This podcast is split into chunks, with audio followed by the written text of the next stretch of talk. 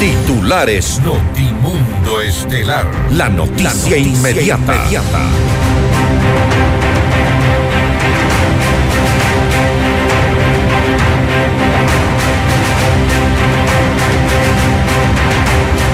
El presidente Guillermo Lazo anunció la reducción de impuestos para el 2023 con el fin de impulsar la reactivación económica. Expertos califican a la decisión como un retroceso. La Comisión de Justicia de la Asamblea analiza una supuesta red de corrupción en empresas públicas. ¿Será posible que Germán Cáceres se deslinde de su responsabilidad en el delito de femicidio? Asegura Jesús López, defensa de la familia de María Belén Bernal. El presidente Guillermo Lazo realizó una visita sorpresa al hospital Eugenio Espejo para verificar su funcionamiento y atención. Una pasiva vigilancia epidemiológica podría generar más casos de gripe aviar en Ecuador, según afirmó Francisco Andino, exministro de Salud. Un hombre fue asesinado tras un ataque armado en un hospital del norte de Guayaquil. Hay dos detenidos. La policía detiene a cinco miembros de la banda delictiva Los Choneros en Machala, provincia de El Oro. Las obras del municipio de Quito tienen un 30% de sobreprecio. Esto asegura Diego Garrido, candidato a la concejalía.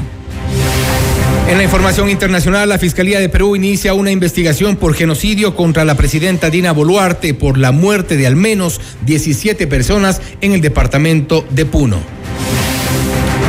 Aproximadamente 20 personas fallecieron tras un atentado contra el Ministerio de Relaciones Exteriores en Afganistán. Con el auspicio de... Por un Quito digno, municipio de Quito.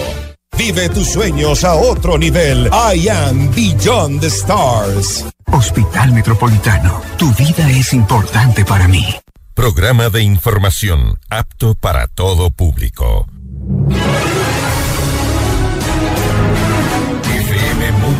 98.1 presenta Notimundo Estelar. Noticias, entrevistas, análisis e información inmediata. Notimundo, la mejor forma de terminar la jornada bien informados. Conducción, Fausto Yepes y María del Carmen Álvarez. Dirección de Noticias, María Fernanda Zavala. Dirección General, Cristian del Alcázar Ponce.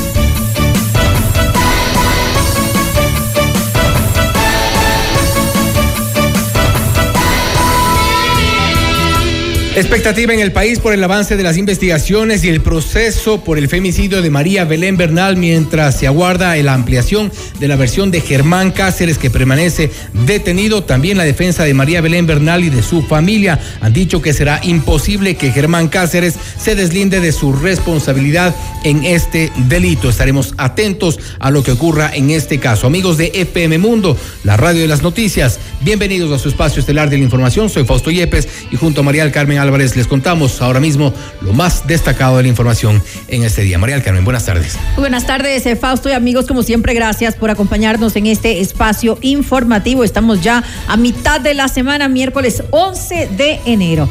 Revisemos enseguida nuestra mm, eh, agenda de entrevistas de esta jornada.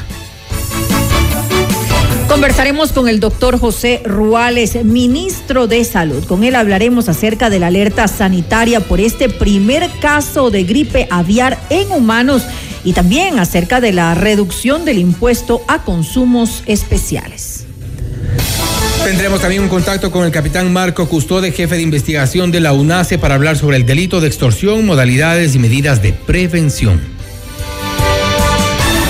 Y con Wilson eh, Cabrera, periodista en Morona, Santiago, hablaremos acerca de la minería ilegal que ahora se apodera eh, lamentablemente de distintas zonas en el país. Para nuestra audiencia en Cuenca, recuerden que Notimundo es retransmitido por Radio Antena 1 90.5 FM. Y puedes conectarte a FM Mundo Live a través de nuestra fanpage en Facebook, FM Mundo 98.1 Quito, Ecuador, y disfruta de las entrevistas exclusivas y nuestros noticieros con la más alta calidad. También puedes suscribirte a nuestro canal de YouTube, FM Mundo 98.1, la radio de las noticias. Bienvenidos. Le mantenemos al día. Ahora, las noticias.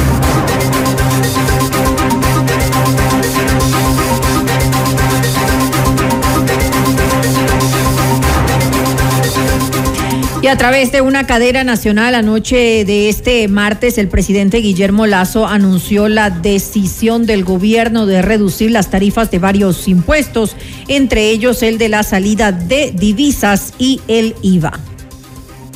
Damos a conocer nuevas rebajas de impuestos pensadas especialmente en ustedes y sus familias. Hasta diciembre de este año recortaremos dos puntos más el impuesto a la salida de divisas. Es decir, que en el 2023 bajará del 4% al 2% durante los feriados de carnaval. Semana Santa, Día de los Difuntos e Independencia de Cuenca, bajaremos el IVA del 12 al 8%.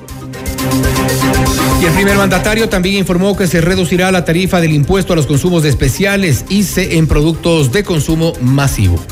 Rebajaremos el impuesto a los consumos especiales, a bebidas no alcohólicas y gaseosas, a la cerveza industrial y artesanal, a las fundas plásticas y al alcohol puro, con el objetivo de apoyar los servicios de seguridad públicos y privados cortaremos el impuesto a los consumos especiales de armas y municiones del 300% al 30%.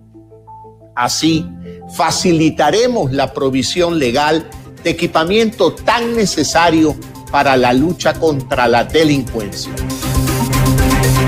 En Notimundo la carta, Napoleón Santamaría, experto tributario, indicó que esta medida es popularmente reconocida por la ciudadanía. Sin embargo, enfatizó en que los tributos financian el 71% de los ingresos del país y al disminuirlo se afecta a la recaudación del Estado ecuatoriano.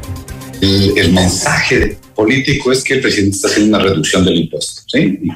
Políticamente es la lectura. Ahora, Realmente en lo jurídico es que eh, la Corte Constitucional ya declaró que es inconstitucional haber subido el ISD en el 2011 del 2 al 5% y ordenó la Corte que baje al 2.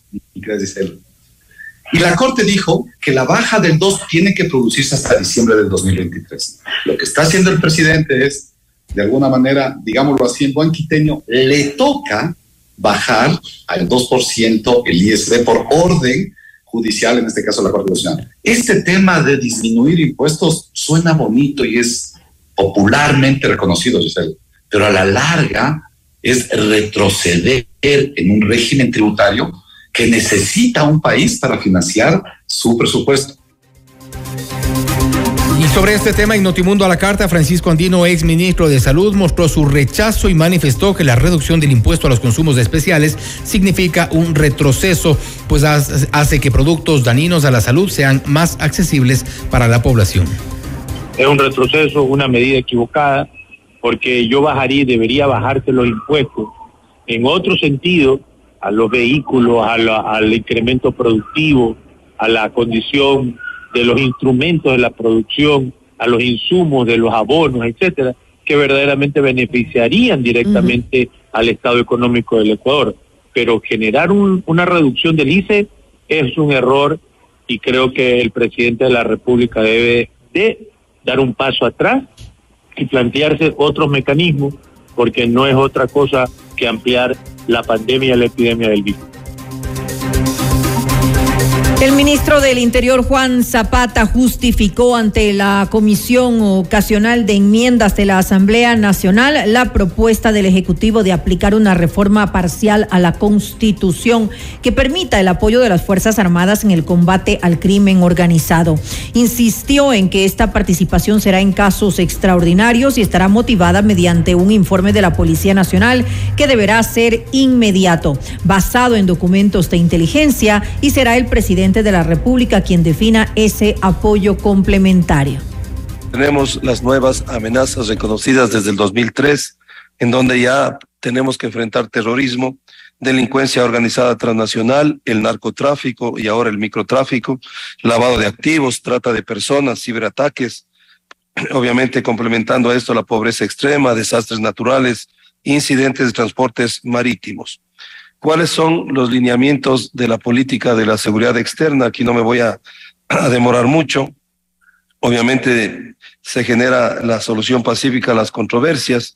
Tenemos el tema de la promoción de una cultura de paz, el gasto de defensa, la lucha contra el terrorismo, la lucha contra el crimen organizado, la lucha contra los problemas mundial de drogas, lavado de activos, lucha contra la corrupción.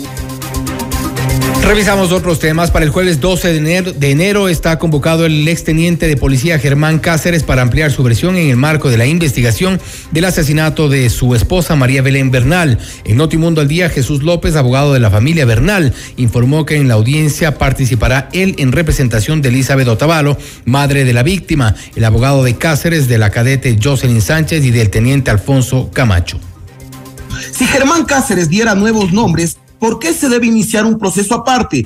Porque hay que seguir respetando ese derecho a la defensa, derecho que es sagrado, derecho que respetamos los penalistas. Entonces, una persona involucrada en un proceso penal este, necesitaría aproximadamente de 30 días para defenderse. Es por eso que el código establece que cuando existen personas vinculadas, la instrucción fiscal se amplía en 30 días. En este caso, es imposible volver a ampliar la instrucción fiscal, puesto que por norma legal, la instrucción fiscal en ningún caso puede durar más de 120 días. Y cuando se vinculó a Germán Cáceres, en este caso, ya se amplió la instrucción fiscal. Así que no se puede vincular a nuevas personas porque es imposible ampliar el, el plazo de instrucción fiscal y por ende no se puede vulnerar su derecho a la defensa. Si eso se haría, incluso causaría la nulidad del proceso. Sobre este tema, la Fiscalía General del Estado informó que luego de haber recabado nuevos elementos periciales del celular de María Belén Bernal, solicitó al juez especializado de violencia contra la mujer que envíe la fecha y hora para la realización de la audiencia de revocatoria de medidas cautelares dispuestas para la cadete Jocelyn Sánchez, procesada por el femicidio de Bernal.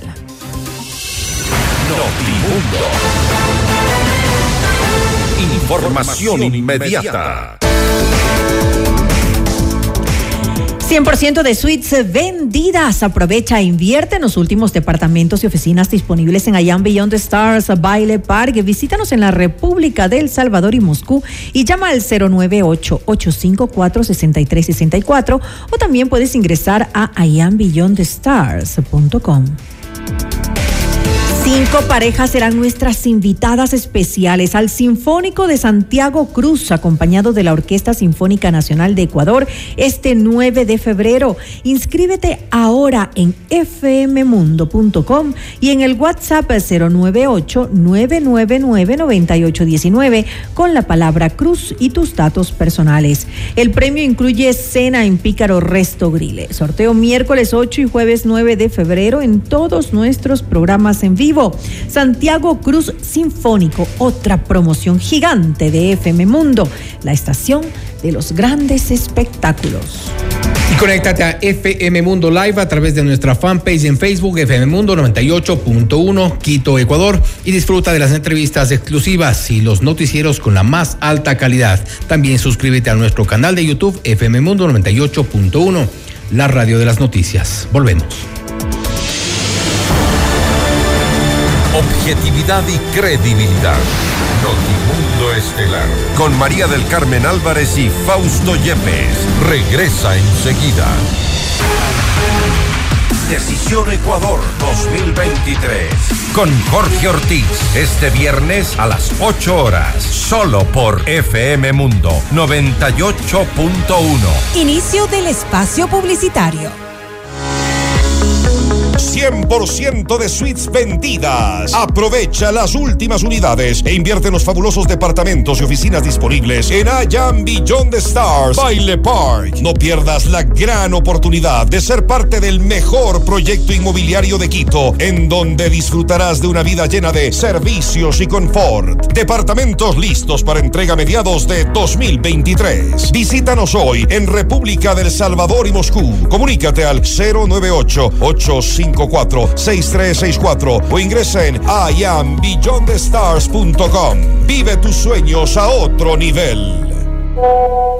Papá, no me imagino un día sin un consejo tuyo, sin tu apoyo y todo el amor que siempre me das. Agradezco tanto esta segunda oportunidad que nos da la vida para estar más cerca de ti. Gracias a la velocidad de respuesta del área de emergencia del Hospital Metropolitano, el hijo de Don Luis va a seguir disfrutando de su primer héroe, Hospital Metropolitano. Tu vida es importante para mí. Conoce más de nuestros servicios llamando al 1-800-H-Metro o en nuestras redes sociales. Quito quiere un cambio seguro. El cambio seguro es vivir en un Quito donde los emprendedores sean apoyados sin trabas y sus negocios funcionen de una manera sencilla, ágil y segura. Yo sé cómo hacerlo. Pato Alarcón, alcalde. Alcaldes, CNE 2023. Todos los programas mírelos en nuestro canal de YouTube, FM Mundo Live. Fin del espacio publicitario. Desde muy temprano en Hola Mundo hay un gran equipo de profesionales trabajando para llevarles un programa actual, variado y entretenido. Porque sabemos que las primeras horas de la mañana son un buen momento para ponernos al día y arrancar la jornada bien informados, resolviendo dudas con el aporte de grandes especialistas y acompañados de la mejor selección musical. Por eso ahora somos su mejor compañía desde las primeras horas del día. De lunes a viernes, desde las 7 horas, te decimos Hola Mundo con Rodrigo Proaño y Valeria Mena.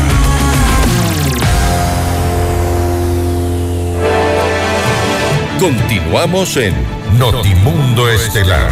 Información inmediata. Y ahora, en Notimundo, nos enlazamos con CNN en Español Radio. Las, noticias, más importantes de lo que sucede en el mundo. Lo más destacado de la información internacional con nuestra cadena aliada CNN en español.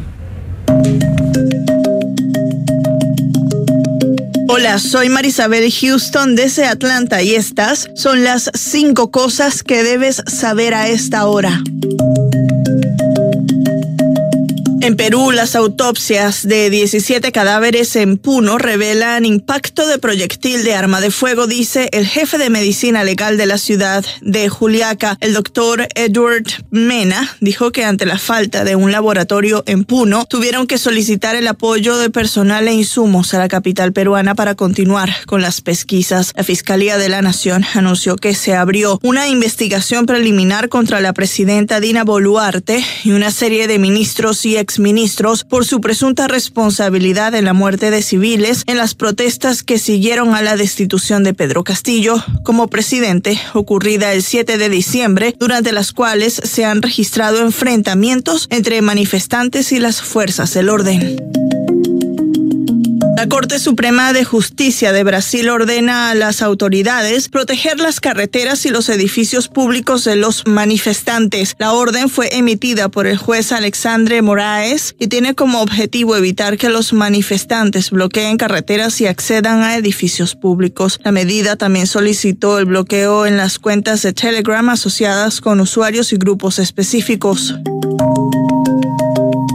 Amnistía Internacional condenó la ola de asesinatos de las autoridades iraníes y les pidió que detuvieran todas las ejecuciones de personas condenadas a muerte en relación con las protestas en todo el país. La organización condenó las ejecuciones arbitrarias de Mohammad Mehdi Karami y Seyed Mohammad Hosseini el 7 de enero y advirtió que Mohammad Gobadlou y otros corren el mismo destino. La directora adjunta de Amnistía Internacional para Medio Oriente y el norte de África dijo que las ejecuciones de Karami Hosseini, pocos días después de que se confirmaran sus sentencias de muerte, revelan cómo las autoridades iraníes continúan utilizando la pena de muerte como un arma de represión y que sirven como un escalofriante recordatorio de que muchos otros siguen en riesgo de ser ejecutados. El presidente de la FIFA, Gianni Infantino, fue interrogado por fiscales especiales suizos en una investigación en curso sobre sus reuniones no documentadas con el exfiscal general de Suiza. En un correo electrónico a CNN, el fiscal especial Hans Maurer dijo que se llevó a cabo una audiencia de confrontación con Infantino y Ulrich Wetter, otro fiscal, pero que Maurer no comentaría sobre el tiempo, alcance y propósito de esta audiencia. CNN contactó a la FIFA para obtener más comentarios. La versión en inglés de Spare, la biografía del príncipe Harry, vendió más de 1.400.000 copias en todos los formatos y ediciones en su primer día de publicación en Estados Unidos, Canadá y el Reino Unido, según un comunicado de la editorial Random House Group. La editorial agregó que la primera impresión en Estados Unidos del libro del Duque de Sussex fue de 2 millones de copias. Añadieron que la publicación regresó a imprenta para obtener copias adicionales para satisfacer la demanda en Estados Unidos. Y esto es todo en esta edición de CNN 5 Cosas. Para más información sobre estas historias y conocer las últimas noticias, siempre puedes visitar cnne.com slash 5 cosas. Desde Atlanta les informó Marisabel Houston. Sigan conectados e informados a través de cnne.com. Le mantenemos al día. Ahora, las noticias.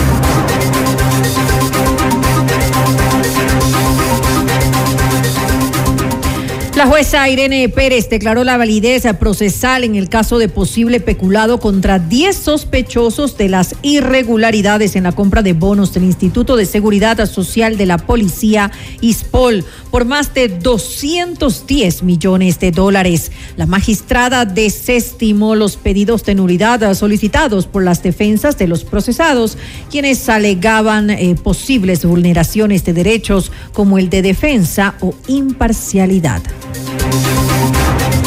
Y el Ministerio de Salud confirmó el primer caso de gripe aviar en una niña de nueve años de Bolívar. Según esta cartera de Estado, el contagio se habría producido por el contacto directo con aves que portaban el virus de influenza AH5. Frente a esto, el Ministerio de Salud Pública activó la alerta sanitaria y el cerco epidemiológico alrededor de la familia de la menor de edad. En Notimundo a la carta, Francisco Andino, exministro de Salud, afirmó que si no hay una correcta vigilancia epidemiológica, se podrían registrar más contagios.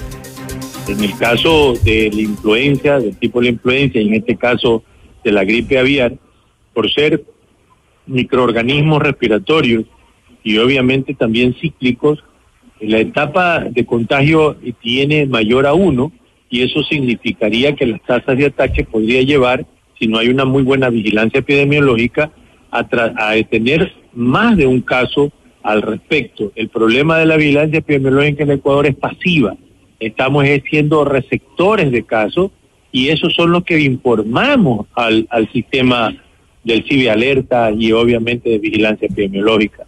Entonces nosotros tenemos que cambiar esa dinámica, hacer una vigilancia más rápida, porque en epidemiología y en salud poblacional se debe de informar para actuar. El Ministerio del Interior realizará un informe sobre la relación entre candidatos de las elecciones seccionales de febrero y el narcotráfico hasta el viernes 13 de enero. Así lo informó Juan Zapata, titular de esa cartera de Estado.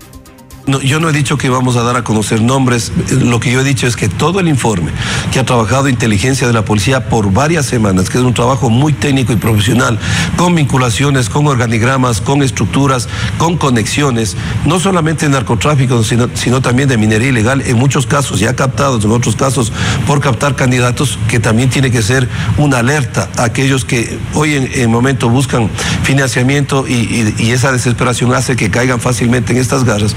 Pero pero después el crimen organizado cobrará ese favor. Es lo que nosotros, ¿qué es lo que tenemos que hacer? Lo que responsablemente corresponde. Entregar toda la información con la mayor cantidad de evidencias posibles al organismo que tiene que investigar, que es la Fiscalía, y eso es lo que nosotros daremos. Hasta el día viernes cerraremos los informes y nosotros entregaremos a la Fiscalía para que haga su trabajo. Es lo que nos corresponde.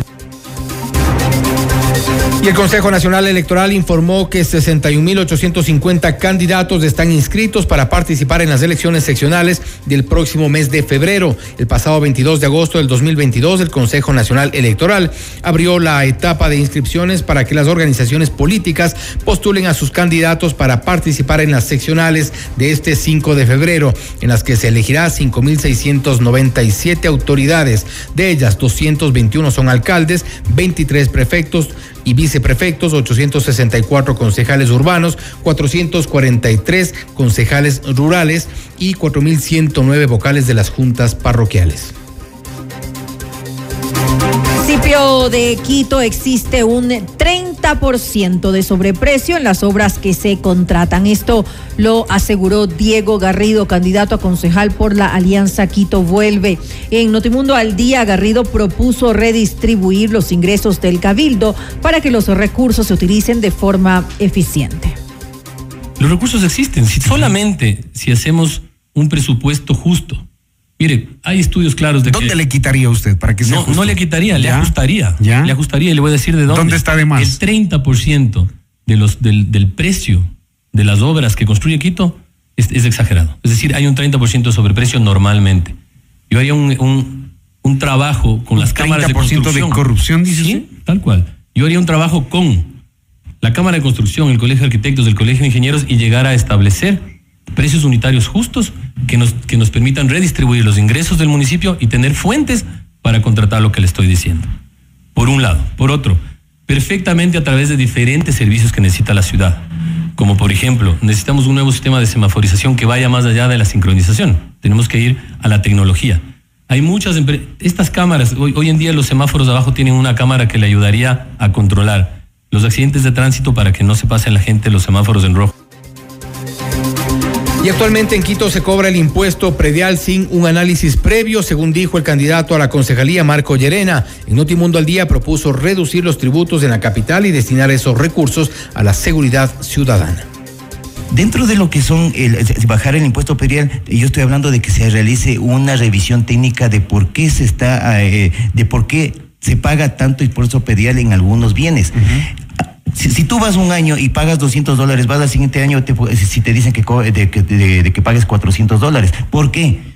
Existe una fórmula para el pago del impuesto predial, pero ¿qué sucede? Que esa fórmula está descontextualizada y lo que se está haciendo es un cobro al ojo a las personas. Y aparte de eso, no hay una funcionalidad para el impuesto predial teniendo en cuenta que de parte del impuesto predial estamos pagando una tasa de seguridad. ¿Tú ves si tú ves seguridad en las calles, tú ves seguridad en los barrios, no ves. Entonces no hay una funcionalidad. Entonces con eso vamos realmente nosotros a poner la casa en orden, vamos a darle la seguridad a las personas de que su pago va a ser el, relativamente el adecuado y que con ese impuesto estamos se, se va a hacer obra y obviamente va a dar el beneficio hacia las personas.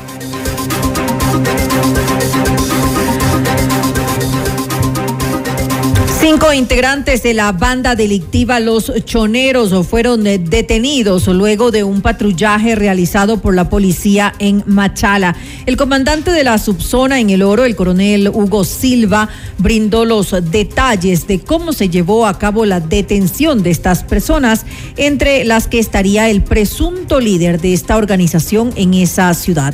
Todos los implicados cuentan con antecedentes penales.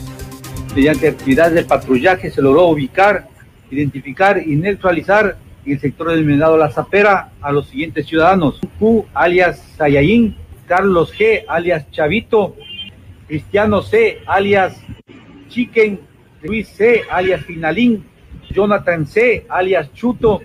Estos sujetos, a visualizar la presencia policial, realizaron varias detonaciones de armas de fuego en contra del personal policial que se encontraba en ese momento patrullando por el sector. Inmediatamente y con el apoyo de las unidades especiales realizaron actividades de interdicción en diferentes partes del sector de la Zapera y en delito fragante, donde se obtuvo también los resultados de las cinco detenciones. Cabe indicar que estos aprendidos tienen un perfil alto de peligrosidad y están involucrados en la comisión de varios delitos como son el sicariato, tenencia ilegal de armas, tenencia ilegal de armas de fuego, narcotráfico, robo, extorsiones.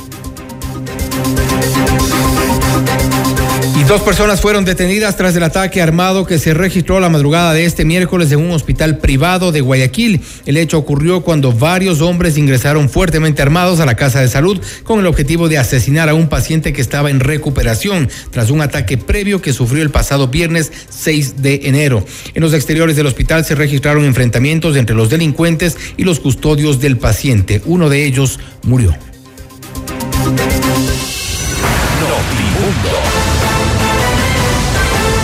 Información inmediata. El Ministerio de Salud Pública anunció el primer caso de gripe aviar en el Ecuador. Se trata de una niña de nueve años de la provincia de Bolívar. Esta es la entrevista de Fausto Yepes, hoy con... Estamos ya este momento en contacto con el doctor José Ruales, ministro de Salud, para hablar sobre esta alerta sanitaria por el primer caso de gripe aviar en humanos y también los efectos de la reducción del impuesto a los consumos especiales, principalmente en el tema sanitario, algo sobre lo cual hay algunos criterios divididos de lo que se sabe incluso dentro del gobierno. Doctor Ruales, gracias por estar con nosotros. Le saluda Fausto Yepes. Bienvenido. Buenas tardes, Fausto. Muchas gracias por la invitación y aquí estoy a las órdenes para informar a la ciudadanía como siempre. Gracias, doctor Ruales. Hay esta alerta sanitaria por el primer caso de gripe aviar en humanos. Eh, uno de nuestros invitados en el noticiero de, este mediodía decía que una pasiva vigilancia epidemiológica podría generar más casos de gripe aviar. A la par también, desde el Ministerio de Agricultura y Agrocalidad han descartado la presencia de influenza aviar en Tunguragua, pero dicen que está en Cotopaxi y Bolívar. ¿Cuál es el riesgo cierto de que puedan eh, proliferarse los casos? Bueno, en primer lugar, el Ministerio de Salud mantiene una activa vigilancia epidemiológica de todos los casos, todos los contactos de acuerdo a los protocolos internacionales, de tal manera que mantenemos esta vigilancia para seguridad de los ciudadanos. La gripe aviar en su transmisión a humanos es un efecto eh, sumamente raro, ¿no? Es de difícil contagio y solamente se puede dar cuando hay una manipulación muy cercana, íntima de los animales contagiados, en este caso las aves de corral, lo, los pollos o, gallinas, que en este caso fueron la fuente de contagio de una niña de nueve años, ¿no? que, que jugó, estuvo manipulando, los estuvo cargando, parece que le picaron, etcétera, y se produjo un contagio de animal a humano la gripe aviar o influenza aviar está presente en varias provincias del país y Agrocalidad, el Ministerio de Agricultura, está trabajando en la parte de la vigilancia zoonótica, identificando los casos, se han sacrificado miles de aves de corral en los lugares identificados y en el lugar donde reside esta niña, en la provincia de Bolívar, también se identificaron porque las aves que aparentemente la contagiaron a mediados de diciembre eh, murieron al otro día de haber llegado a este hogar y que la niña los manipuló. Por lo tanto, aquí hubo un contacto muy directo entre las aves de corral y la niña. La niña evolucionó empezando los síntomas siete días después de este contacto. ¿Cuáles son los síntomas? Perdón que le interrumpa. Evolucionando con un cuadro clínico que se agravó, fue atendida originalmente en el hospital de Ambato y actualmente se encuentra bajo cuidados en el Hospital Vaca Ortiz. Señor ministro, eh, ¿cuáles son los primeros síntomas que se podría detectar incluso para advertir a la población en, estos eh, primeros días del postcontacto con, con las aves? Bueno, eh, pueden variar un poco los síntomas, ¿no? Pero estos, como todos los síntomas de influenza, tienen sintomatología respiratoria y es lo primero que ocurre, ¿no? Es decir, un, la, la, por eso es una gripe aviar que tiene esta sintomatología de dolor de cabeza, fiebre, coriza, malestar general, secreción nasal, tos, problemas respiratorios. ¿Qué es lo que ocurrió? Eh, nosotros hemos realizado la vigilancia ya por más de eh, tres semanas y en los pacientes o en las personas que tuvieron contacto, especialmente los padres, el padre de la niña, que es la que la cuida, la lleva, no hemos tenido en ninguno de los contactos de la niña, tanto en su lugar de origen o en los lugares en donde eh, se movilizó por la enfermedad, todas eh, las personas han sido contactadas, están en evaluación, no tenemos ninguna otra persona que haya eh, sido, que tenga sintomatología que aparentemente tenga contagio. Es muy difícil, así como es difícil el, el contagio de animal a humano, es también muy difícil que ocurra un contagio humano a humano cuando recién hay una transmisión de la enfermedad entre las especies, ¿no? Por lo tanto, estamos haciendo el control epidemiológico muy cercano, permanente, y no tenemos en este momento riesgo de transmisión de parte de la niña que está en aislamiento con todas las medidas de protección en el Hospital Bacortiz para su cuidado. Lo que debemos mantener es básicamente el cuidado a la exposición a los animales de granja, a las aves de corral, a gallinas, patos, en las zonas donde se ha identificado que está circulando por medio de agrocalidad. Eh, Ministro, ¿en qué provincias? Porque usted ha mencionado, ha dicho varias provincias donde eh, se está realizando, por un lado, el control, en algunas eh, se ha identificado los casos, pero puntualmente, por ejemplo, de las provincias a las cuales eh, se referirá seguramente, entre ellas Cotopaxi y Bolívar, ¿en qué zonas cercanas me refiero? ¿A qué cantones concretamente? Un poco para ir reduciendo este, este, esta localización.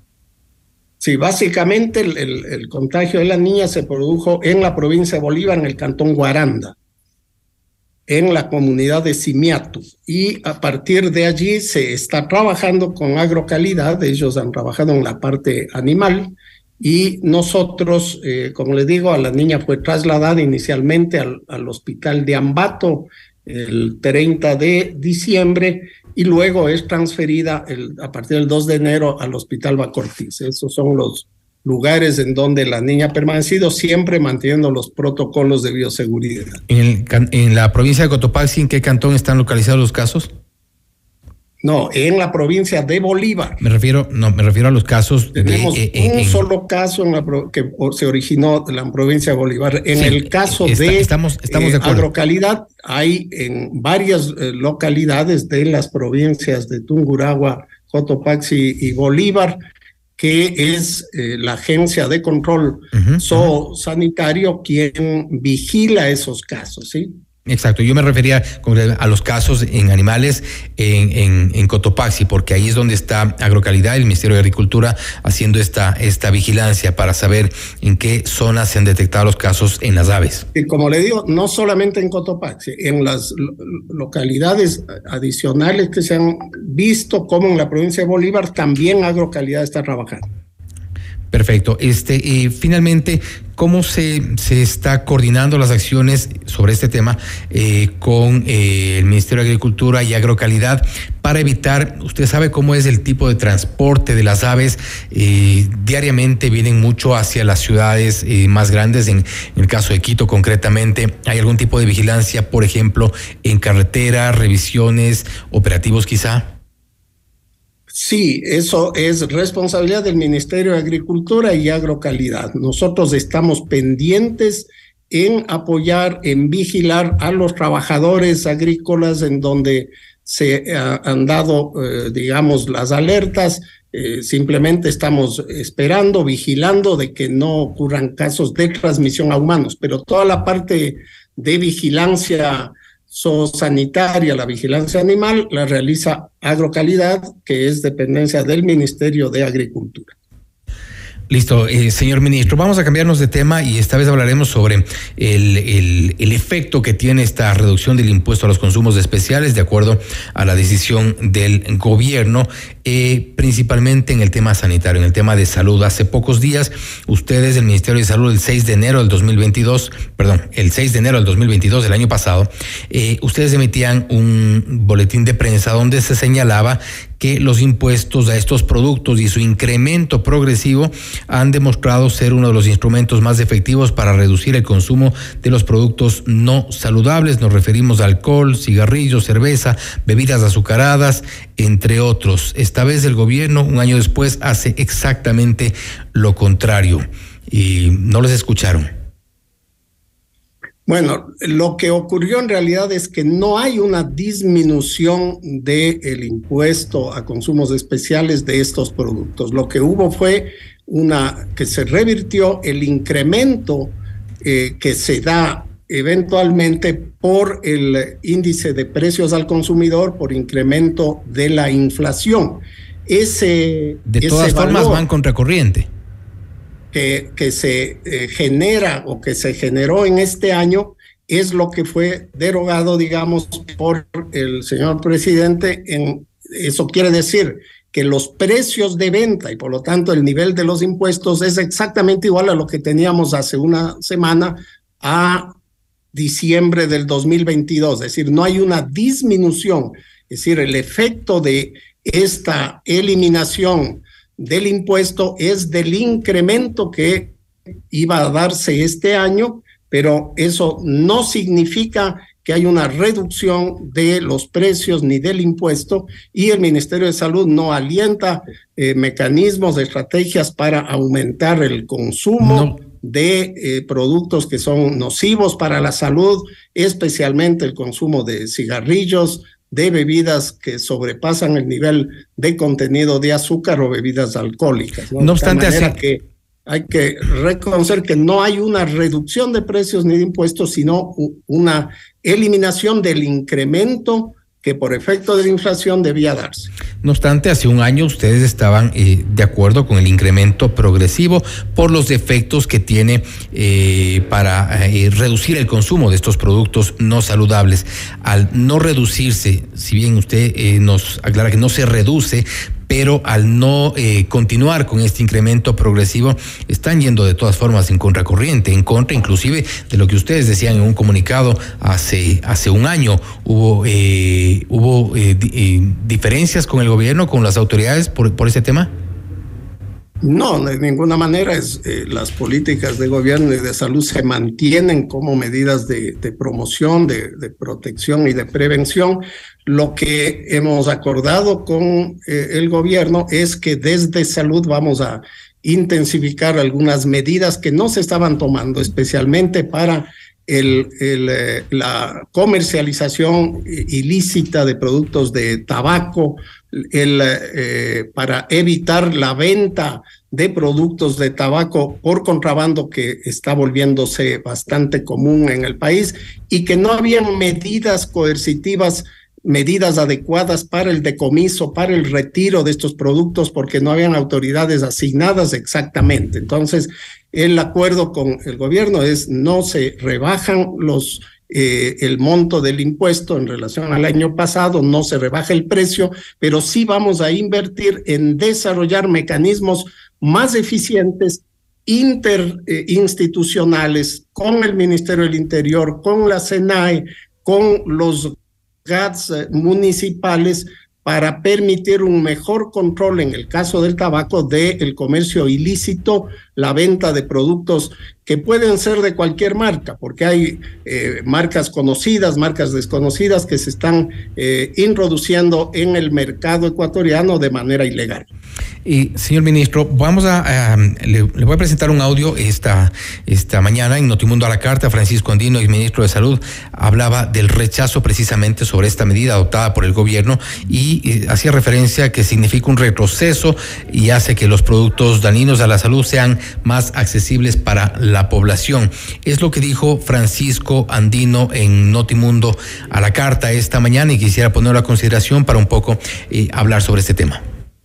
En el caso de la influencia, del tipo de la influencia, y en este caso de la gripe aviar, por ser microorganismos respiratorios y obviamente también cíclicos, La etapa de contagio tiene mayor a uno y eso significaría que las tasas de ataque podría llevar, si no hay una muy buena vigilancia epidemiológica, a, a tener más de un caso al respecto. El problema de la vigilancia epidemiológica en Ecuador es pasiva.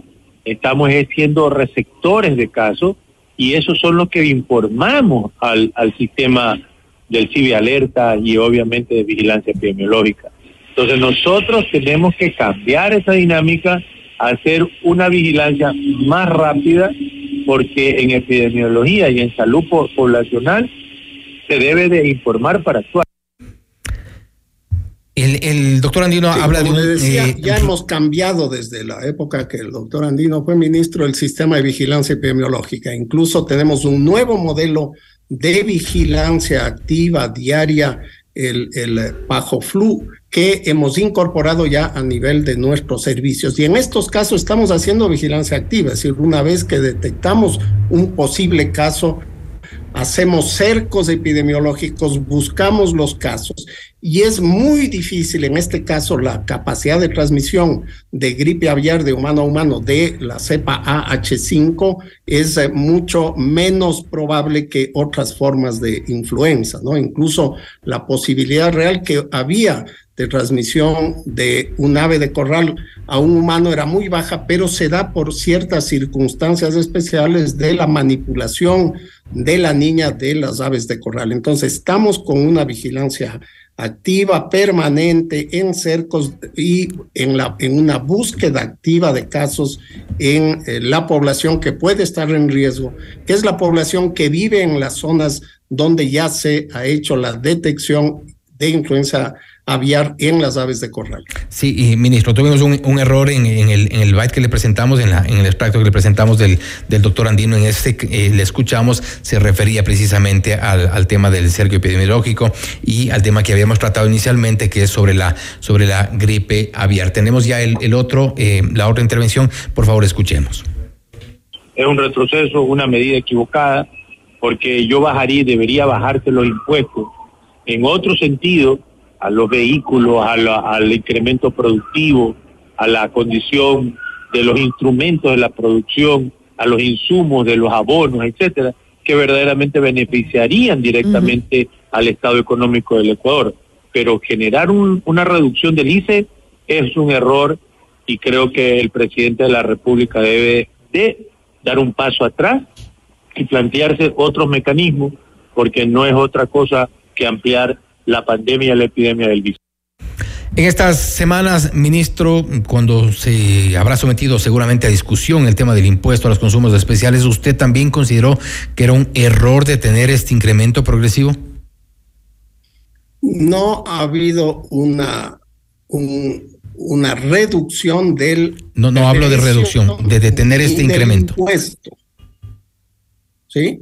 Nosotros como salud consideramos que la existencia de impuestos, de eh, aumento del precio es una de las estrategias válidas para reducción del consumo de eh, ciertos productos nocivos para la salud. Por lo tanto, como salud nosotros mantenemos la eh, posición de mantener impuestos eh, que puedan ser progresivos, pero en base de análisis técnicos del impacto que estos tienen en diversos productos que son nocivos para la salud, como el tabaco, como el alcohol, como las bebidas azucaradas. Así que eh, desde el punto de vista técnico reiteramos la necesidad, pero esto no es el único elemento a tomar en cuenta para reducir el consumo, ¿no? Tenemos otros mecanismos, mecanismos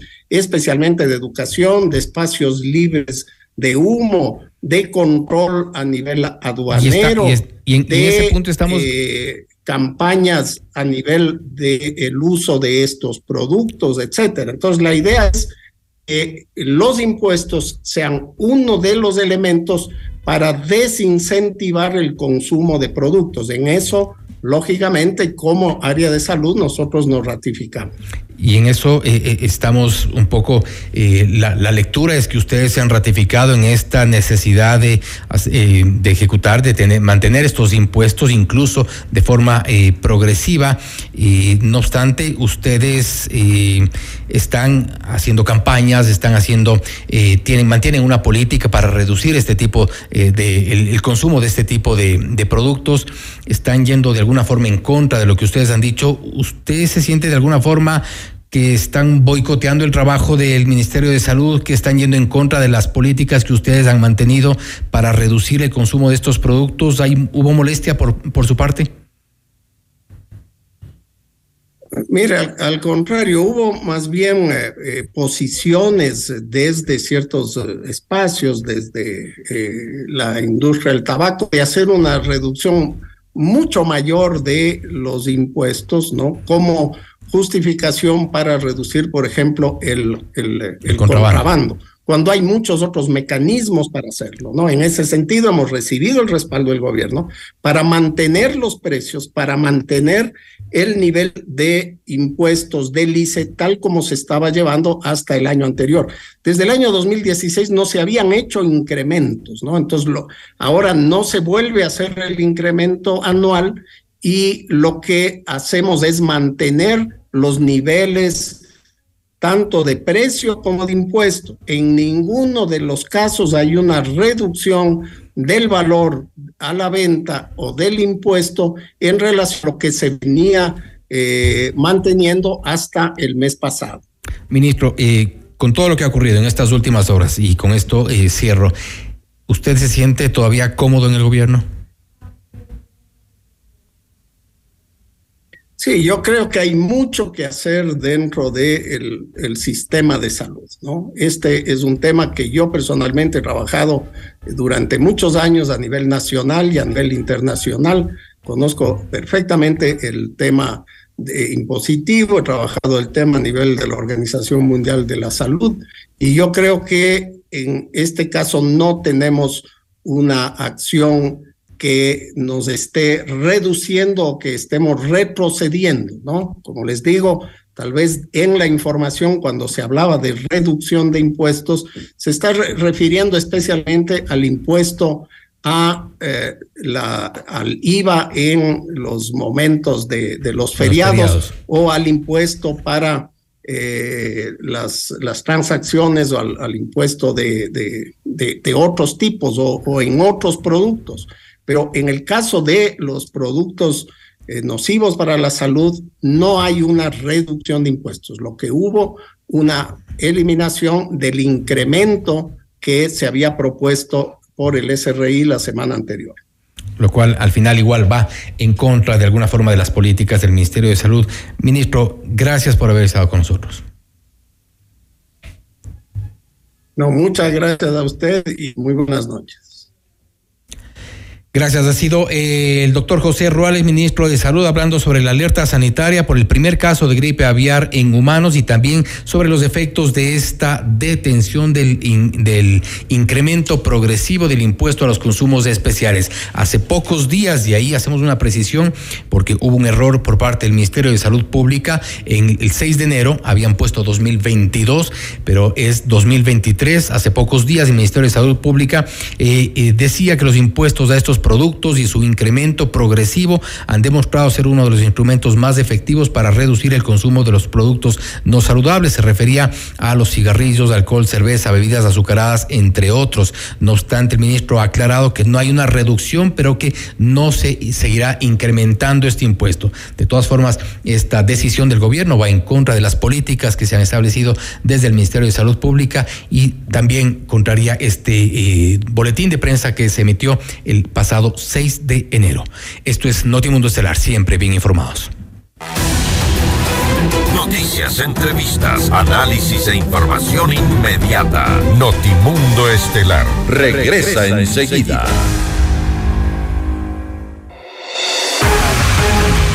Decisión Ecuador 2023. Con Jorge Ortiz. Este viernes a las 8 horas. Solo por FM Mundo 98.1. Inicio del espacio publicitario.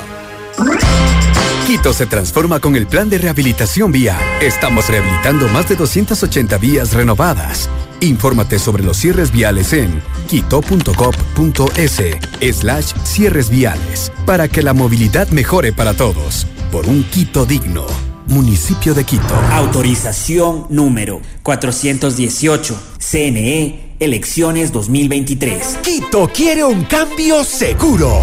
El cambio seguro es vivir en un Quito donde los emprendedores sean apoyados sin trabas y sus negocios funcionen de una manera sencilla, ágil y segura. Yo sé cómo hacerlo. Pato Alarcón, alcalde. Alcaldes, CNE 2023.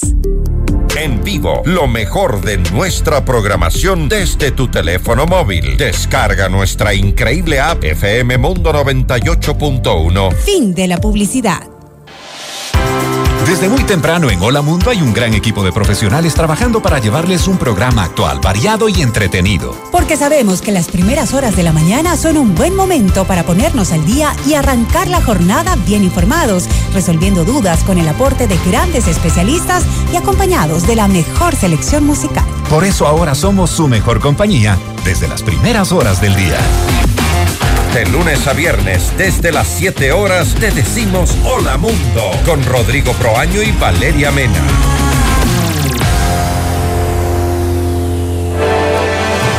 Continuamos en Notimundo Estelar.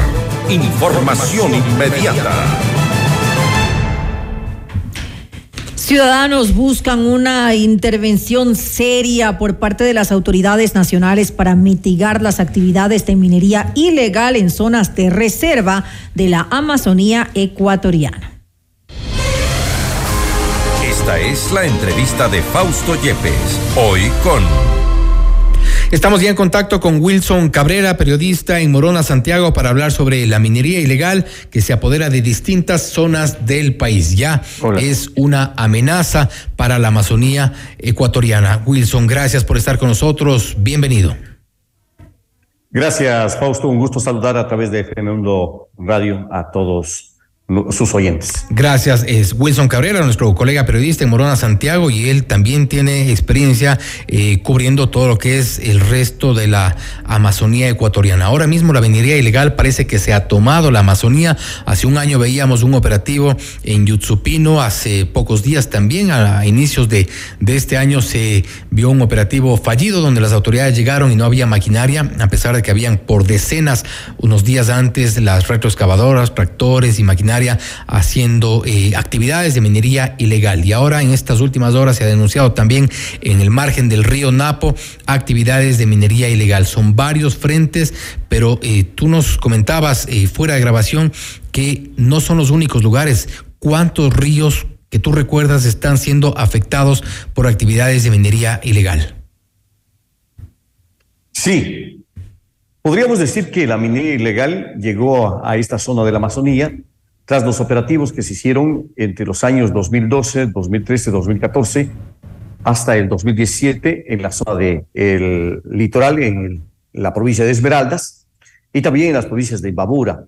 Desde allí, al parecer, por las actividades de eh, vigilancia que se implementaron, estas llegaron hacia las fuentes, hacia las corrientes de la Amazonía y eh, podríamos eh, nosotros hacer una retrospectiva del tema, señalando que allí advertimos cómo, por ejemplo, llegó la minería ilegal al río Santiago, cómo llegó la minería ilegal al río Zamora, a los ríos de la provincia de Boroma Santiago. Posteriormente esto se contaminó a los ríos afluentes del Zamora, como el río Bomboiza, y más hacia el sur, en la provincia de Zamora Chinchipe, como el río Nangariza, que ahora mismo está plagado de actividad ilegal que en días anteriores, cuando el presidente de la República fue hasta Ayansasa, nosotros advertimos a través de un Twitter que era necesario desde el aire él pueda observar lo que realmente está sucediendo en esta zona del país. Pero no solamente en el sur de Morona, Santiago y norte y centro de la provincia de Zamora Chinchipe está sucediendo esto, Fausto.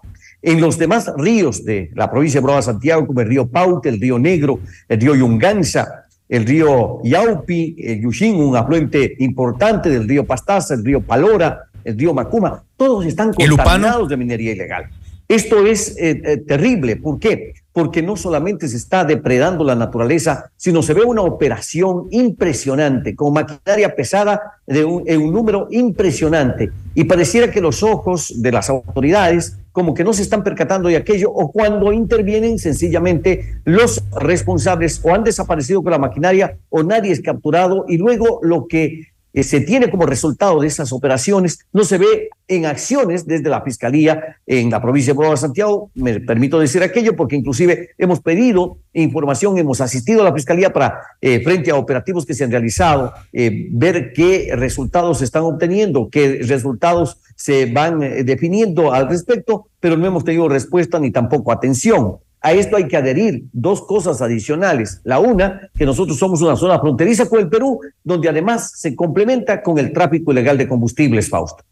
Lamentable lo, que ocurre y has mencionado algunos, algunos de los ríos que están siendo afectados producto de la contaminación de estas actividades de minería ilegal. Como eh, decíamos al inicio, eh, en esta misma semana se registraron imágenes que nos han enviado operadores turísticos, incluso turistas, que llegaron a, a, esta parte de la Amazonía, en algunos casos muy cerca de, vamos a mencionar uno de los lugares eh, conocidos también, que son parte de la reserva, en el sector de la cabaña del Suizo, donde hay Estamos ubicados a unos 60 kilómetros abajo del eh, Yutsupino, en el margen del río Napo. Estas actividades van eh, proliferándose en algunos lugares, pero ¿cómo ingresan estas maquinarias? De lo que tú has logrado averiguar, de lo que has logrado incluso conversar con gente de la comunidad, en algunos casos también hay periodistas que han llegado hasta este lugar y, y, reportan cómo ingresan la maquinaria, porque es maquinaria pesada, es maquinaria grande, en algunos casos deben cruzar los ríos en Gabarra, una de las gabarras, por cierto, está a cargo de la prefectura de Napo. Fausto, lo que usted eh, hoy, por ejemplo, eh, en un reportaje muy acertado, eh, con los datos que ha obtenido, ha, ha, mostrado está sucediendo en la provincia de Napo, estamos distantes de la provincia de Proa Santiago, es. ¿no? es quizás el epílogo de lo que está sucediendo. Depredación de la naturaleza, minería ilegal, concesiones que no les corresponden están explotando, no hay un control eso es evidente. Y no lo decimos nosotros porque estamos imaginando, sino porque, por ejemplo, en mi caso, yo hice un recorrido por el río Santiago, periodísticamente, y fuimos hasta allá en una canoa con eh, apoyo de, de, personal militar que nos había invitado a recorrer para ver cómo estaba eh, el tema, allí desde la Brigada 21 Cóndor de Patuca. Y cuando íbamos arribando, primero ya fueron alertados los que estaban allí operando con maquinaria Llegamos, no había maquinaria, no había quienes estaban operando, y sí, en el río, mientras avanzábamos en una canoa, eh, eh, inclusive fuimos eh, objeto de pretendernos embestir en medio de la fuente y que podía pasarnos cualquier desgracia. O sea, aquí este tema es bastante serio y no vemos una actuación desde las autoridades que puedan despejar o un poco decir cómo se va a controlar. Además de eso, el famoso inventario de explotación minera tampoco se ha implementado.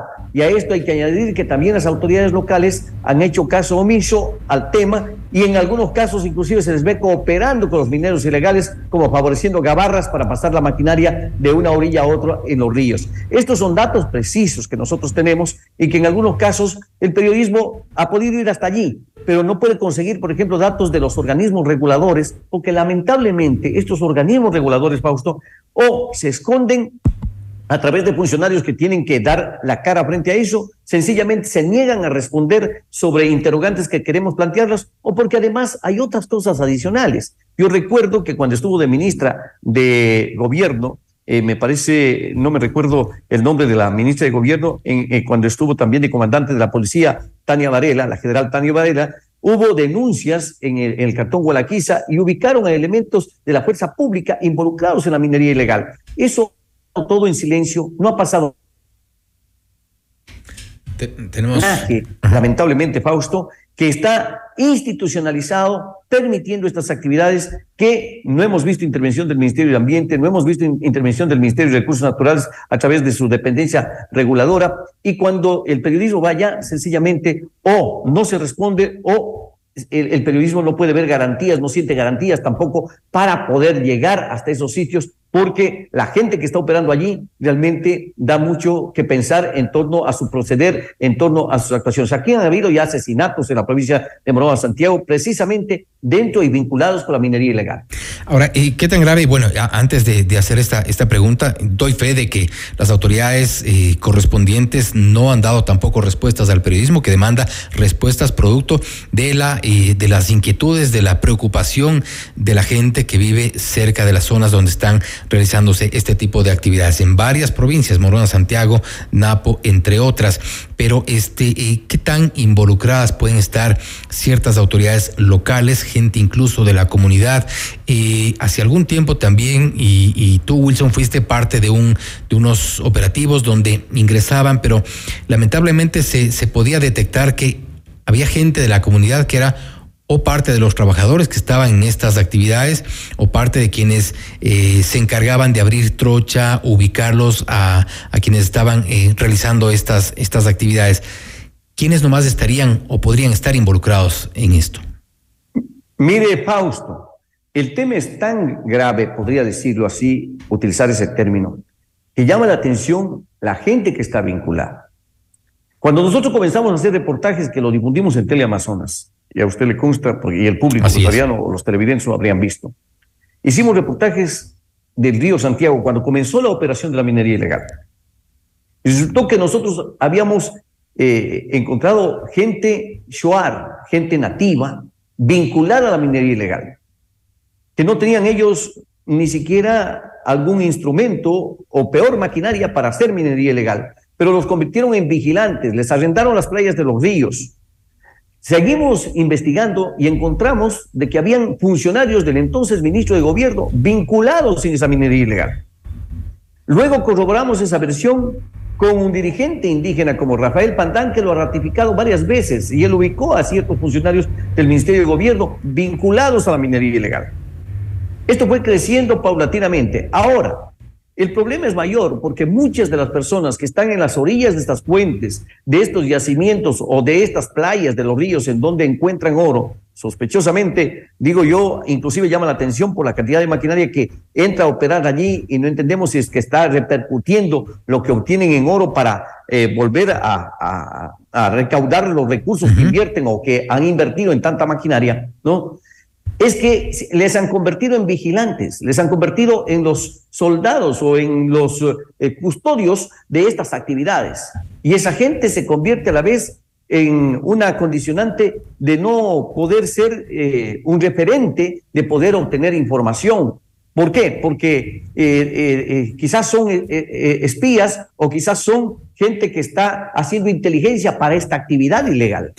Eso está pasando. Aquí el gobernador de la provincia de Santiago, actualmente en funciones, eh, eh, eh, ha reconocido que eso está sucediendo. El anterior gobernador, Freddy Villamagua, hizo una reunión en, en, en Tihuinza y allí también se presentaron muchos casos, inclusive un funcionario de esta dependencia de control, antes Arcón, ahora no tengo precisamente el nombre, pero él reveló en esa reunión y yo participé y, y me recuerdo que pude facilitar este video a, a, Canal Teleamazonas para que precisamente se pueda entender desde arriba lo que estaba pasando con este problema. O sea, hay funcionarios que tienen temor a tener que intervenir porque están siendo amenazados. Esto ya es una situación que se les puede ir más allá de lo que está pasando ahora de las manos si es que no se toman correctivos. ¿Es exagerado quizá el término o no de mafias, estamos hablando de mafias de la minería ilegal, incluso en algunos casos de minería legal. Le eh, en este sentido minería legal donde hay concesiones, pero que todavía no están autorizadas ni cumplen ciertos requisitos para iniciar la explotación y ya lo han hecho. A esa minería legal me refiero, eh, pero ¿son mafias? Mire, yo creo que aquí el asunto es realmente sospechoso de lo que usted acaba de señalar. O sea, ya hay grupos establecidos. Esto está vinculado con lo que eh, ha, sucedido en Yasupino, en otros lugares, en donde se ha señalado que detrás de todo esto está gente vinculada al crimen organizado. Acá no se descarta aquello. ¿Por qué? Porque los mineros no son gente de la zona, son gente extranjera Los mismos eh, eh, funcionarios y oficiales del ejército entendemos que tienen información muy pormenorizada y también la Policía Nacional. Y entendemos también el gobierno. Son ciudadanos que no pertenecen al país, que son de otra nacionalidad y que están allí haciendo actividad y nadie puede hacer nada, como hace pocos días atrás sucedió un deslave en el sector El Tin, en la orilla derecha del río Zamora, donde murieron personas y las autoridades, como el Cuerpo de Bomberos de Gualaquiza, tenían que estar pidiendo permiso, autorización para poder asistir, igual la Fiscalía. O sea, cuando estamos viendo que esa es la condicionante, definitivamente yo creo que eh, no es coincidente, sino ya es sospechoso que aquí hay grupos sumamente preocupantes que están causando no solamente destrozo a la naturaleza, no solamente actividad ilegal, sino también un problema de índole social que genera en peligro para la tranquilidad y la paz social de la ciudadanía.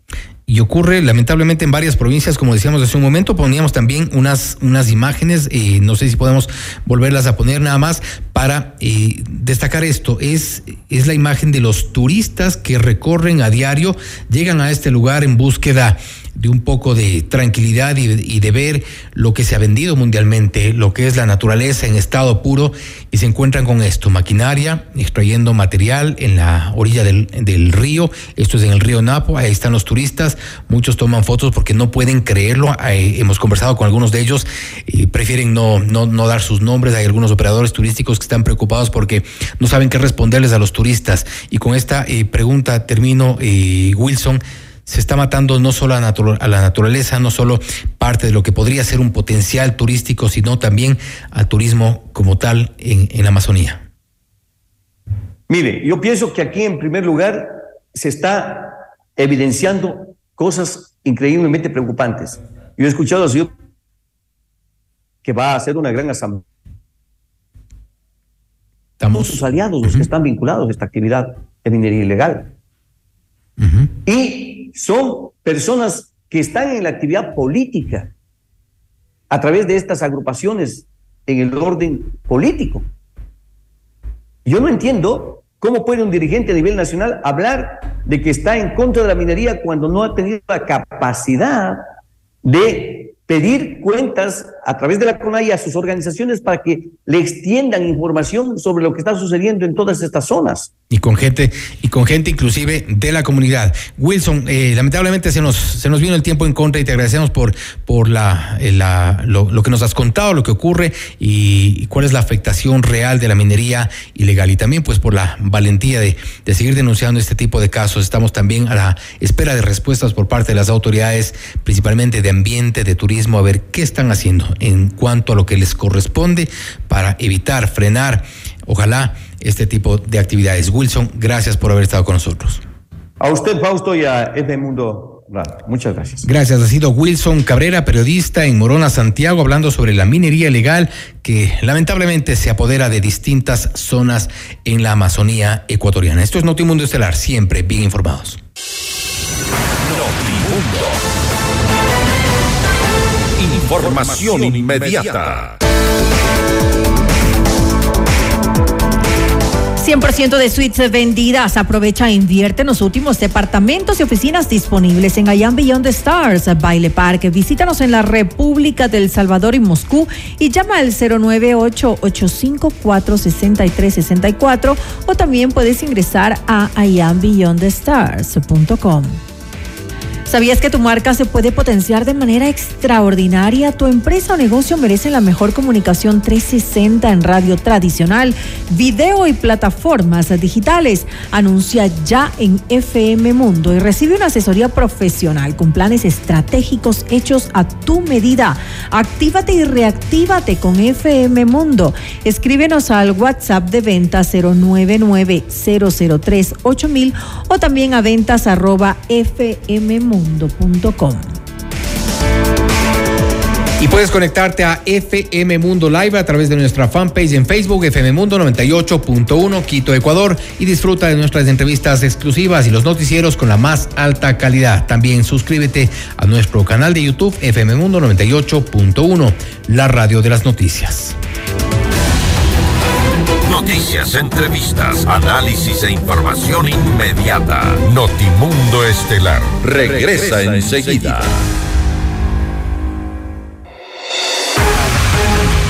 Decisión Ecuador 2023. Con Jorge Ortiz, este viernes a las 8 horas, solo por FM Mundo 98.1. Inicio del espacio publicitario.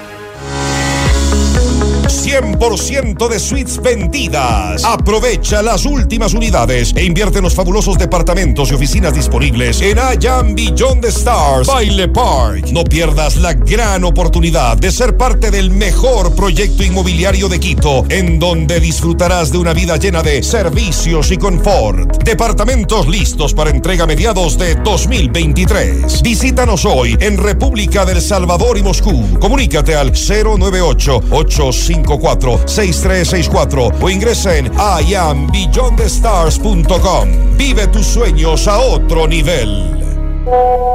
Carlos, en un segundo una noticia cambió por completo nuestras vidas y nos recordó lo importante que eres para nuestra familia. Y es que nada me hace más feliz que verte jugando con los nietos. Gracias a la cirugía con el robot Da Vinci del Hospital Metropolitano, Carlos seguirá disfrutando del amor de su esposa y de toda su familia. Hospital Metropolitano, tu vida es importante para mí. Conoce más de nuestros servicios llamando al 1-800-H-Metro o en nuestras redes sociales.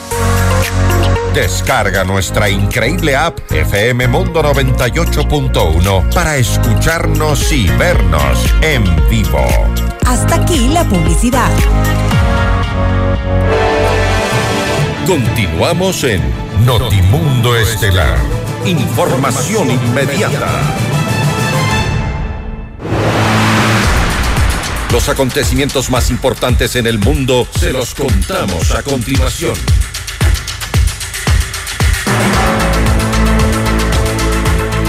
La Fiscalía de Perú anunció el inicio de una investigación contra la presidenta Dina Boluarte por la muerte de al menos 17 personas en la jornada de protestas del pasado 9 de enero en la localidad de Juliaca, al sur de ese país. Patricia Benavides, fiscal general de la Nación, aseguró que el Ministerio Público no permitirá que ninguna muerte quede impune. Y un atentado terrorista en la entrada del Ministerio de Relaciones Exteriores de Afganistán dejó al menos 20 personas fallecidas. Un hombre que pasó por el lugar con una mochila en donde habría escondido los explosivos sería el responsable del ataque. La policía de Kabul confirmó el atentado en redes sociales y aseguró que los equipos de seguridad aún están trabajando en la zona. Enfrentamientos entre el grupo guerrillero del Ejército de Liberación Nacional, ELN, y las disidencias de las FARC en un departamento cerca de la frontera entre Colombia y Venezuela dejan al menos 10 personas fallecidas. Según varios reportes, los habitantes de la vereda El Paisaje indicaron que falleció un hombre que se encargaba de las finanzas de las disidencias. Estos ataques se producen luego de que el ELN no se acogiera a un cese al fuego bilateral con el gobierno de Gustavo Petro. Y el gobierno de Luis Ignacio Lula da Silva dispuso reforzar la seguridad en Brasilia ante el anuncio de seguidores del exmandatario Jair Bolsonaro de realizar nuevas movilizaciones hacia los edificios oficiales. El pasado 8 de enero miles de personas irrumpieron en contra del Congreso, la Corte Suprema y la Presidencia. Más de 1.500 ciudadanos fueron detenidos, pero la gran mayoría fue liberada. Sin embargo, más de 650 personas aún continúan arrestadas por participar en actos terroristas.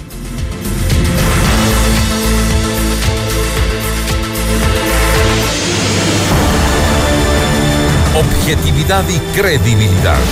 Notimundo Estelar. Con María del Carmen Álvarez y Fausto Yepes. Regresa enseguida. Decisión Ecuador 2023.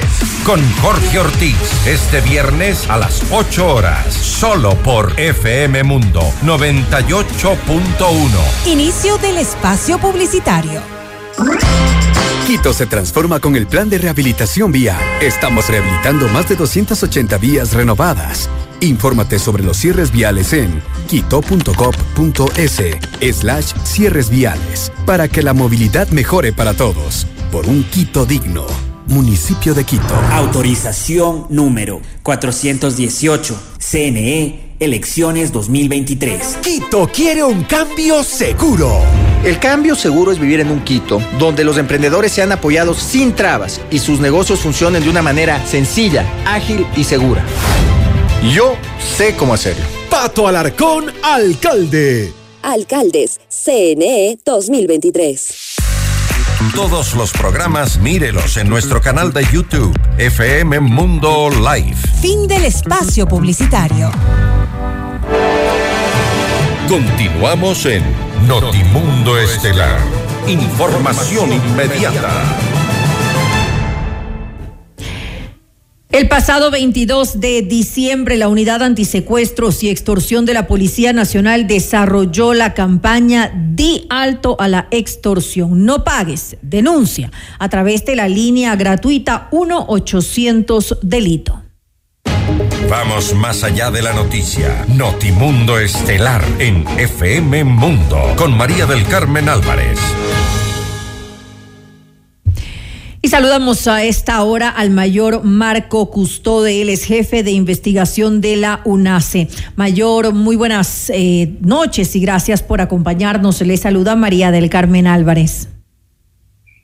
María del Carmen y a todos los eh, radioescuchas, eh, un saludo cordial por parte de la Policía Nacional y la Unidad de Secuestro. Gracias por la invitación. Gracias a usted por estar junto a nosotros. Eh, mayor Custode, pues los delitos de extorsión se han incrementado de forma alarmante durante este último año, durante el 2022, aquí en nuestro país. Antes que nada, eh, para que la gente entienda un poco de qué trata el delito de extorsión, explíquenos, explíquenos cómo se configura pues este delito, qué es lo que implica eh, ser extorsionado. Correcto, creo que es la mejor manera de empezar. Gracias por la acotación. Eh, la ciudadanía tiene que entender que el delito de extorsión es demasiado fácil de cometer. Solo basta una persona que tome la iniciativa con un poco de información para que con un medio de comunicación genere eh, la intimidación correspondiente para obtener un beneficio casi siempre económico.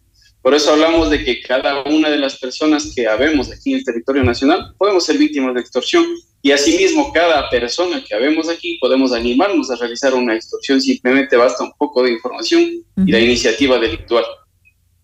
¿Qué modalidades eh, existen con relación a la, a la extorsión? Eh, sé que también hay obviamente los delitos de extorsión que ahora pues obviamente con, con la tecnología pues ahora hay esta extorsión digital que se da, pero también pues existen las llamadas vacunas, entre otros. Sí, hay que entender eh, que la extorsión, de acuerdo al, al, Código Orgánico Integral Penal, es una uh -huh. sola. Pero nosotros, de acuerdo a las modalidades que hemos ido identificando, pues las hemos clasificado de acuerdo a su peligrosidad o a su acercamiento delincuencial. Uh -huh. eh, cuatro de ellas han sido identificadas por nosotros para poder hacer una adecuada eh, tipología de delito y estas se encuentran desarrolladas en, en, en, en pares, ¿no? Eh, uh -huh. eh, hablamos de una modalidad sexual, hablamos de una modalidad virtual. Estas dos primeras vienen asociadas a un delito de oportunidad. Uh -huh. Quiere decir que aprovechan de, de, la, de la falta de acuciosidad en la seguridad, especialmente en manejo de redes sociales, en la primera, como es la sexual, y también el exceso de, de carga de información en la segunda, que es la virtual, para que eh, gente inescrupulosa que está obviamente eh, buscando eh, rédito económico o cualquier tipo de rédito en las redes sociales, acoja esta información valiosa, pues y enseguida pueda coger y contactar a estas personas para solicitar cualquier tipo de rédito económico, amparándose en un ámbito delincuencial, ¿no? amparándose en una organización delincuencial, mandando videos referenciales de, de, de eventos de muertes violentas o eh, de, de, incluso de otros países para poder amedrentar uh -huh. a la gente, videos de armas, fotografías de armas, de cadáveres y con un requerimiento inmediato, lo cual se constituye en una estafa, ¿no? porque la persona eh, no se encuentra cerca a la víctima, se encuentra en las redes uh -huh. eh, virtuales a nivel nacional. Ahora, este delito usted lo mencionaba hace un momento, está eh, tipificado pues en nuestro código penal. Eh, cuéntanos un poco acerca de cuáles son las eh, sanciones que se establecen, que por cierto se establece pena privativa de la libertad. Y, otra curiosidad que yo tengo es si se dan estas sanciones solamente cuando se trata de un delito que ha sido consumado o también con la tentativa. Bien, terminemos el primer punto para no dejarles a medio acabar en el tema de las otras dos modalidades de extorsión. Ok. Esto hablábamos las dos primeras que eran un delito de oportunidad, mientras que las dos siguientes. La sexual y la virtual. Por Así es. En estas dos siguientes, en cambio, que hablamos de una extorsión modalidad común, de una extorsión modalidad vacunas, pues hablamos de que ya hay una persona cercana a la víctima que tiene información, que ha trabajado en un seguimiento hacia esa persona y su familia y puede causarnos daño. Eso hablamos de una extorsión común. Y obviamente la extorsión por vacunas, que la conocemos, ya se la generaliza, ya se la genera, perdón, en presencia, se observa ya el acercamiento delincuencial en sitio y obviamente toda la extorsión viene acompañada de una exigencia a través de la amenaza y la intimidación. Referente a la, sanción, pues obviamente el Código Penal nos daba de 3 a 6 años, el, el perdón, de 3 a 5 años el delito, la sanción por, el, por el, la persona que cometa una extorsión. Actualmente tenemos un incremento con la nueva aprobación de la extorsión por la modalidad de vacunas Así fue nombrada. Y eh, ya tenemos un tope de, de sanción de hasta 7 años, eso es muy importante. Para que eh, la gente obviamente sepa de que no solamente es la sanción, sino que eh, a nivel nacional, a nivel político, a nivel institucional, hablamos de policía y estamos trabajando todos juntos y lo mismo esperamos con esta campaña, que la policía, que la ciudadanía se una a nosotros, confíe en nosotros y pueda eh, no solamente generarnos información, sino también generar un canal de atención para que la gente tenga una opción para poder entregar su información si no se anima a denunciar por temor. Cuéntenos un poco cómo se está llevando a cabo eh, esta eh, campaña que usted nos está mencionando. Ustedes están yendo tal vez a, determinados barrios, porque sabemos que el tema de las vacunas, por ejemplo, eh, que se cobran, creo que sin ninguna información, incluso, porque llegan a los lugares, a una panadería, por ejemplo, en un barrio, y le dicen, bueno, usted para tener seguridad, como yo les llaman, tienen que darnos mensualmente X cantidad de dinero. ¿Se está haciendo algún acercamiento? Directo en, determinadas localidades? Sí, justamente la iniciativa de, esta campaña es, como les mencionaba anteriormente, darle un camino a la ciudadanía. Anteriormente, obviamente, si había un delito de extorsión, la ciudadanía tenía solamente eh, dos caminos. La persona afectada podía llamar al 911, lo cual es, es una línea de emergencias, la que va a canalizar una unidad de policía distrayendo de su servicio eh, general que tiene en, la, en cada uno de sus sectores solamente para que llegue y te aconseje de manera legal, le asesore y le aconseje de manera legal que tiene que acercarse a Fiscalía a presentar la denuncia porque es un delito que está siendo víctima. Y el otro camino es el mismo. Por, por cuenta propia, la víctima tendría que acercarse a Fiscalía a presentar la denuncia para que eso siga su trámite y le puedan ayudar. Pero hay que tomar en cuenta de que este delito eh, genera desesperación por la intimidación y la amenaza que la gente necesita un asesoramiento inmediato, necesita una atención en sitio, necesita alguien que le pueda aconsejar, alguien que le pueda estabilizar, alguien que le pueda decir qué es lo que tiene que hacer y obviamente guiar de acuerdo a las cuatro modalidades de extorsión que yo les he manifestado anteriormente. Esa es la idea y la iniciativa que tiene la línea 1800. Los, eh, los eh, operadores de la línea 1800 antes del lanzamiento de la campaña fueron capacitados por nuestro personal y están en completo conocimiento y destreza de poder identificar las modalidades extorsivas de acuerdo a la información que la gente les mencione, el relato que les haga, y obviamente si amerita por delito de oportunidad, les darán las medidas correspondientes, mientras que por delito ya de delincuencia, como son las dos modalidades común y vacunas, serán puestos en contacto directo con equipos de nuestra unidad. Ahora, eh, ¿qué está pasando en, nuestro país? ¿Podemos revisar algo de, números? Eh, lo, decía al iniciar esta entrevista, eh, el incremento alarmante que se ha dado durante el 2022 comparativamente con el 2021. ¿Podemos revisar tal vez cuáles son esas cifras de las denuncias que se han presentado? Y hay que tener mucho cuidado con esto, porque también obviamente se debe manejar pues un subregistro bastante grande, porque mucha de la gente por, el tipo de delito que es, crea obviamente temor en las personas, no se atreven muchas veces a denunciar. Pero qué decir de las, eh, de las cifras eh, mayor, eh, cuéntenos un poco acerca de esto. Bueno, María justamente esa es otra de las, de las motivaciones que tuvimos para generar esta campaña. Las cifras referenciales que tenemos nosotros, le puedo hablar de 5 mil denuncias por el delito de extorsión de manera general con la que cerramos en el año 2022 pero apenas el 10%, el 10% tiene que ver con, las con la extorsión modalidad de vacunas mientras que en, la, en, su gran mayoría, casi el 70% tiene que ver con la modalidad virtual, es decir, un delito de oportunidad a través de una estafa, como le mencionaba. Tratan de obtener dinero lo más pronto posible porque no se encuentran en sitio, no conocen a la víctima, no tienen información certera, pero con la amenaza y la intimidación potente que, que manifiestan a través de la, del área virtual, pues quieren generar rédito. Es el que más se ha disparado, obviamente, desde la pandemia, no solamente en este año, pero de ahí las cifras, eh, lo que buscamos con esta campaña es que las cifras vuelvan o se estabilicen en la realidad. A través de, romper el miedo con la ciudadanía y de darle esta opción de poder no denunciar, no hacerlo legal, si por temor no lo desea, sino de darle una oportunidad de que nos pueda contar qué es lo que está pasando personalmente en los sectores comerciales, en los sectores en donde viven, para que nosotros podamos referenciar adecuadamente el delito y ahí sí hablar de una problemática para poder establecer las estrategias adecuadamente. Claro, porque este 10% parece no ser real. Obviamente, sí, eso es lo que eh, nos estábamos dejando llevar solamente de una, de una perspectiva de lo que hablaba la gente y, creía, ¿no? Todo el mundo hablaba de vacunas, hasta ahora todo el mundo habla de vacunas, habla de eventos explosivos, habla de eventos con armas de fuego, habla de incluso sicariatos, motivos supuestamente de una, de una eh, extorsión como antecedente que no fue cancelada, lo cual no es así, solamente nos hemos dado cuenta que son especulaciones, pero por eso ante el temor que pueda tener la gente eh, con la presencia policial, sea de investigación o sea de, policía preventiva, pues hemos creado esta oportunidad de darle a la gente, si se siente afectada, el canal de poder contarnos qué es lo que está pasando sin recelo, con una reserva adecuada, pero con la colaboración que necesariamente necesitamos para realizar un buen trabajo.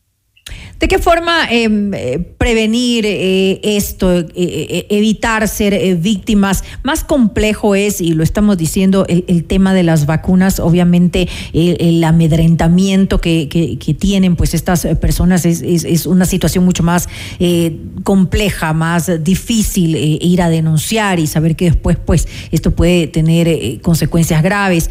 Pero ¿de qué forma hacerlo, poder prevenir este tipo de situaciones?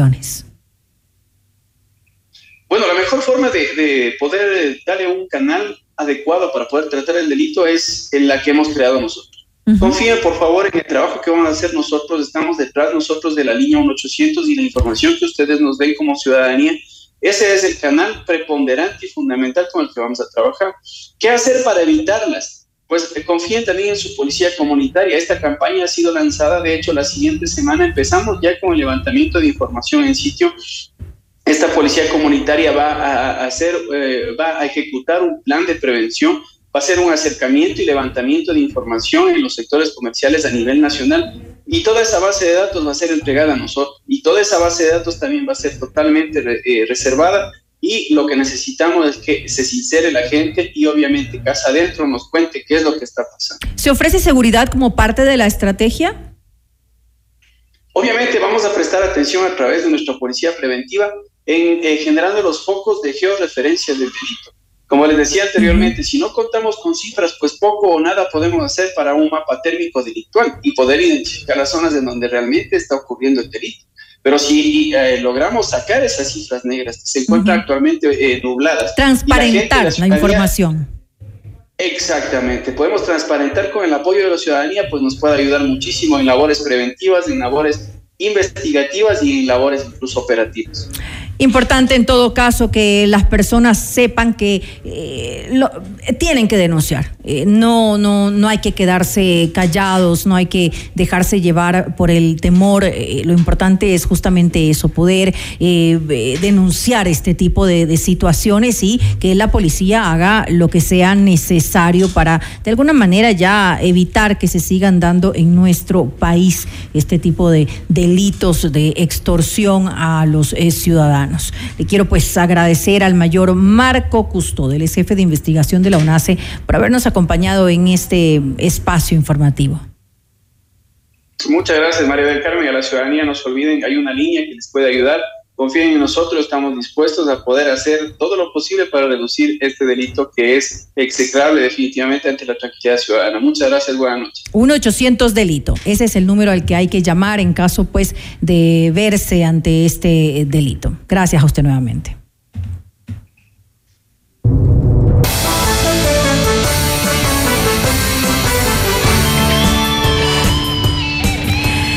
El presidente Guillermo Lazo se pronunció sobre las denuncias de corrupción en el sector eléctrico y otras entidades públicas en una entrevista con Plan B, revista de investigación. El mandatario defendió a Danilo Carrera, a quien se le ha acusado de liderar una estructura de corrupción y a quien aseguró conocer 64 años.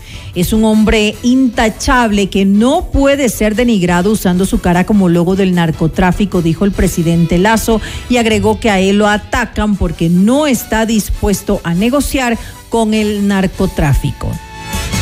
Y en el marco de las comparecencias en la Comisión de Justicia de la Asamblea Nacional sobre este mismo caso, Iván Correa, secretario nacional de la Administración Pública, aseguró que el gobierno no tiene ninguna relación con redes delictivas. Asimismo, mencionó que Danilo Carrera, persona cercana al presidente Guillermo Lazo, no tiene ningún vínculo con la actual administración y tampoco formó parte de la comitiva que viajó a Estados Unidos con el primer mandatario.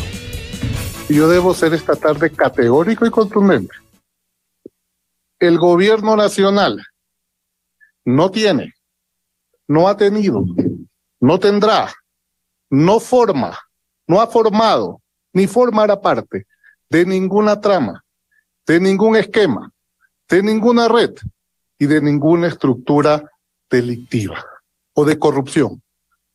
Y eso quiero dejarlo bien claro ante ustedes, señores asambleístas y señor presidente, y ante todos los ecuatorianos. Y para cerrar este espacio informativo, les contamos que la Secretaría General de Seguridad del municipio de Quito ha informado que a la ciudadanía que como parte de la preparación comunitaria ante el proceso eruptivo del volcán Cotopaxi, en el transcurso de este jueves 12 de enero, a partir de las 9 de la mañana se realizarán pruebas de los sistemas sonoros del sistema de alerta temprana en los valles de Tumbaco y de Los Chillos. A partir de las 9 de la mañana, este jueves 12 de enero, se harán algunos eh, las pruebas de los sistemas sonoros de alarma temprana. Estén atentos en estas zonas de la ciudad. Hasta aquí, Notimundo Estelar. Volvemos mañana con más información. Así es, gracias y que disfruten de una agradable noche con nosotros. Hasta mañana.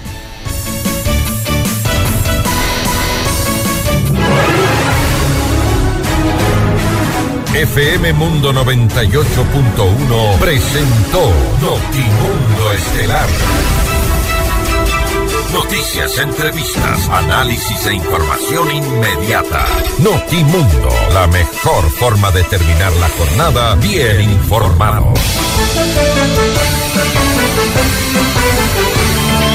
Conducción, Fausto Yepes y María del Carmen Álvarez. Ingeniería de sonido, Mauro Olivo. Producción FM Mundo Live. Javier Merino. Coordinación y redacción, Fernanda Utreras. Dirección de noticias, María Fernanda Zavala. Dirección general, Cristian del Alcázar Ponce. Se prohíbe la reproducción total o parcial de este programa sin previa autorización de FM Mundo. Notimundo Estelar. Con el auspicio de... Por un Quito digno, municipio de Quito. Vive tus sueños a otro nivel. I am Beyond the Stars. Hospital Metropolitano, tu vida es importante para mí.